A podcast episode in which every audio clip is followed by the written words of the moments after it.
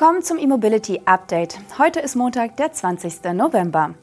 Während der Motorenengpass bei VW weitere Kreise zieht, werden in China zahlreiche neue Elektroautos vorgestellt. Und Lucid legt mit dem Gravity nach. Schön, dass Sie eingeschaltet haben. Volkswagen muss wegen fehlender Elektromotoren in weiteren Werken die E-Auto-Fertigung reduzieren. Betroffen sein soll jetzt auch die Produktion des Skoda Enyaq in Tschechien und des Cupra Tavascan in China. Nachdem bereits die VW-Standorte in Zwickau und Emden vor rund einer Woche mitgeteilt hatten, ihre Elektroautoproduktion wegen der fehlenden Motoren drosseln zu müssen, erklärte eine Skoda-Sprecherin gegenüber dem Handelsblatt jetzt, dass der Elektromotorenmangel im November und Dezember auch die Montage des Skoda Enyaq treffen werde. In China läuft die Produktion der ID-Modelle von VW laut dem Bericht bisher wie geplant. Allerdings könne der in China für den europäischen Markt gebaute Cupra Tavascan derzeit nur eingeschränkt mit E-Motoren versorgt werden. Die Produktion des VW ID4 im US-Werk Chattanooga sei bisher nicht vom Engpass betroffen. Es gibt jetzt auch nähere Hintergründe zum Problem mit der E-Motorenproduktion. Bereits bekannt war, dass es um den neuen Motor APP 550 geht, der im VW-Komponentenwerk Kassel gebaut wird.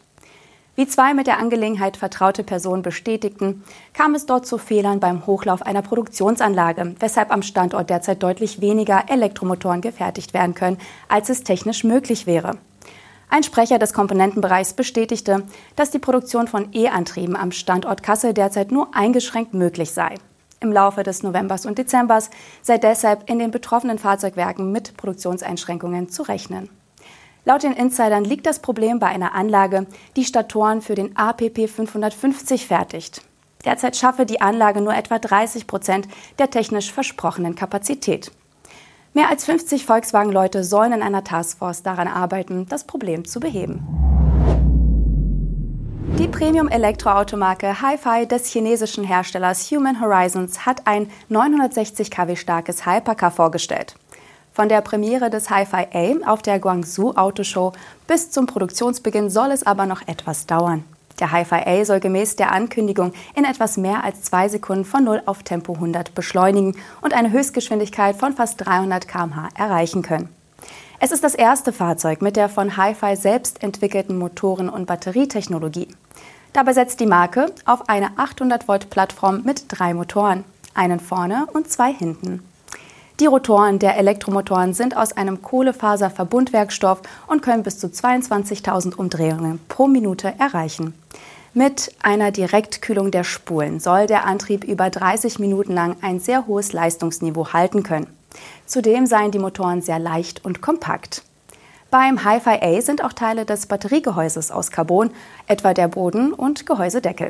Das Fahrzeug teilt zwar das außergewöhnliche und kantige Design des Hi-Fi X Y, ist aber als Teil einer Kooperation mit einem Sportwagen-Spezialisten entstanden.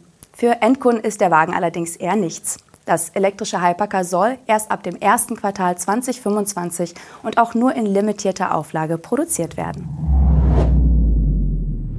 Lucid Motors hat sein zweites Elektroauto namens Gravity präsentiert. Das Modell ist ein bis zu siebensitziges SUV, das Ende 2024 in Produktion gehen soll.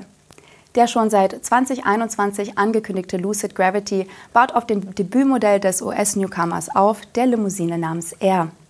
Auch mit dem SUV-Ableger zielt der US-Hersteller auf das gehobene Segment. Der Gravity nutzt dabei eine Weiterentwicklung des 900 Volt Elektroantriebs von Lucid und soll mit seinen zwei Motoren bis zu 588 kW Leistung bieten. Den Spurt von 0 auf 100 km/h schafft der Gravity in nur 3,5 Sekunden.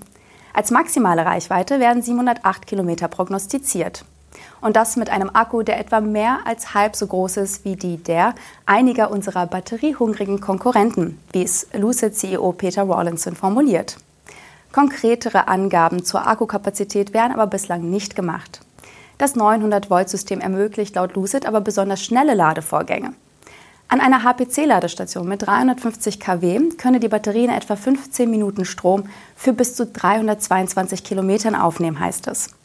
Noch ein paar weitere Eckdaten. Der Gravity ist rund 5 Meter lang und bietet dank 3 Metern Radstand viel Platz im Innenraum. Dort haben gleich drei Sitzreihen Platz. Die zweite und dritte Reihe lassen sich flach zusammenklappen, sodass der Gravity in diesem Fall über 3 Kubikmeter Laderaum bieten soll. Die Nutzlast gibt Lucid mit über 680 Kilogramm an, die Anhängerlast mit 2,7 Tonnen. Der Elektroauto-SUV verfügt außerdem über Lucids sogenanntes Clearview Cockpit und ein gebogenes 34 Zoll Display, das nicht unterbrochen ist und über dem neuen Lenkrad zu schweben scheint. Der Hersteller weist darauf hin, dass der Gravity noch in der Vorserie ist und sich alle Spezifikationen bis zum Start der Serienproduktion Ende nächsten Jahres noch ändern können. Wann oder ob der Gravity auch in Europa auf die Straße kommen wird, ist unklar. Da aber auch die Limousine R hier angeboten wird, wäre alles andere eine Überraschung. Den Basispreis will Lucid übrigens bei unter 80.000 US-Dollar halten. Bei einer weiteren Fahrzeugpremiere ist der Modellname Programm. Der chinesische Autobauer Li Auto hat sein erstes rein elektrisches Modell vorgestellt. Dabei handelt es sich um einen 5,35 Meter langen Van, der passenderweise auf die Bezeichnung Mega hört. Li Auto hat in China derzeit drei Modelle im Angebot, den fünfsitzigen Li L7 sowie die sechssitzigen Li L8 und Li L9. Alle drei sind E-Fahrzeuge mit Range Extender. Letzterer ist ein kleiner Verbrennungsmotor mit Generator, der den Elektromotor im Bedarfsfall unterstützt. Es handelt sich also streng genommen um Hybridfahrzeuge.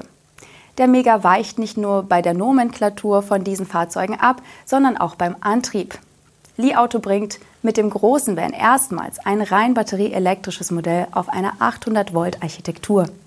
Der Van verfügt über drei Sitzreihen und einen zweimotorigen Allradantrieb mit 400 kW Leistung. Der Strom kommt aus einer fast 103 Kilowattstunden großen Batterie von CATL. Li Auto gibt an, dass diese sogenannten Quillen-Batterien im Mega auf eine Laderate von 5C kommen. Die C-Rate setzt die maximale Ladeleistung ins Verhältnis zum Energiegehalt der Batterie. Bei knapp 103 Kilowattstunden soll der Akku also mit über 500 kW geladen werden können. Auf diese Weise soll der Akku des Mega innerhalb von 12 Minuten genug Energie für 500 Kilometer Reichweite laden können. Der Van selbst ist 5,35 Meter lang und bringt es auf ebenfalls stolze 3,30 Meter Radstand.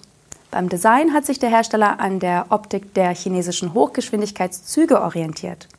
Zum Preis macht Li Auto noch keine genaueren Angaben, außer dass es zwischen 64.000 und 76.000 Euro losgehen soll. Lübeck hat an zwei Standorten jeweils 14 neue Ladepunkte zu bieten. Bis 2026 sollen in der Hansestadt sogar insgesamt 200 neue Ladestationen errichtet werden. Als ein Gemeinschaftsprojekt von Hansestadt Lübeck, Stadtwerke Lübeck und der KWL GmbH wurden an den beiden Parkplätzen Fischereihafen in Travemünde und in der Kanalstraße auf der Altstadtinsel nun zunächst je zwölf öffentlich zugängliche und zwei weitere Ladepunkte für Carsharing-Fahrzeuge errichtet. Anlässlich der Einweihung der neuen Ladesäulen stellte die Stadt auch ihre Planung für den gesamtstädtischen Ausbau der Ladeinfrastruktur vor. So sieht das Konzept für das kommende Jahr vor, 100 neue Ladestationen zu errichten. Davon werden 80 AC-Lader und 20 Schnellladestationen sein. In den Jahren 2025 und 2026 sollen dann nochmals 100 Ladestationen hinzukommen. 45 potenzielle Standorte sind bereits identifiziert worden und werden nun geprüft, heißt es. Dabei will die Hansestadt Lübeck die Aufgabe für die Versorgung mit Ladesäulen mittels Dienstleistungskonzession an die Stadtwerke Lübeck übertragen. Bei dem aktuellen Projekt setzen die Stadtwerke Lübeck auf Hardware von Compleo, welche im Backend von Stromnetz Hamburg betrieben wird und auch über Giro E verfügt. Bei Schnellladepunkten kommen die beliebten Alpatronic-Ladestationen zum Einsatz. Das war unser erstes E-Mobility-Update in der neuen Woche. Wir wünschen Ihnen einen guten Start in diese und freuen uns über Kommentare, Likes und Abos. Und schon morgen sind wir wieder auf Sendung.